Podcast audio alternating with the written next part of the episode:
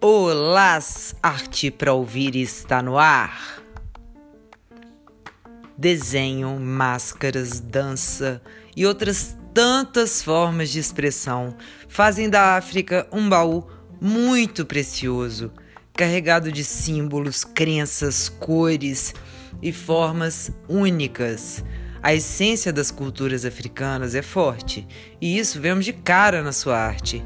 Ela carrega muitas lutas e uma liberdade que se mistura com respeito profundo às suas tradições e ancestralidade. Na pré-história, antes mesmo da escrita no continente africano, esculturas, pinturas e adereços diziam sobre um povo que transbordava criatividade e travava batalhas externas e internas. Ao lado da aridez e da luta para sobreviver, a arte chegava como uma extensão, uma tradução do homem sensível e primitivo ao mesmo tempo, pisando descalço aquele chão.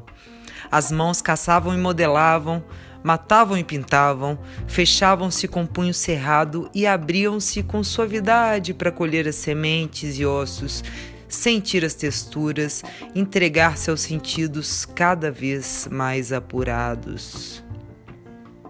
Foi das mãos de povos da cultura nós que nasceram as mais antigas esculturas encontradas por lá.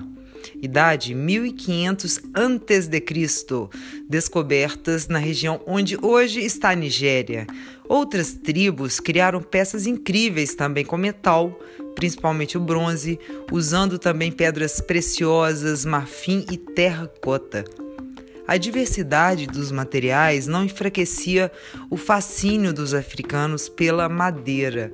Com ela, as máscaras e esculturas ganhavam forma, ganhavam vida.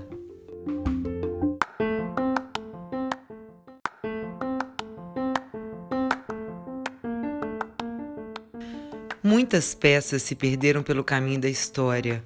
O clima era extremo, mas a intolerância religiosa da época também, e destruiu grande parte do acervo durante as invasões que tentavam impor novas crenças e costumes ao povo africano. Ainda assim, a expressão da arte africana resistiu e resiste. Nas máscaras está a representação da conexão do humano com o mundo espiritual. A criação acontece por alguém especial inserido em determinada comunidade. As máscaras feitas por ele devem representar a essência que sustenta a coletividade, temas e reflexões comuns a todos.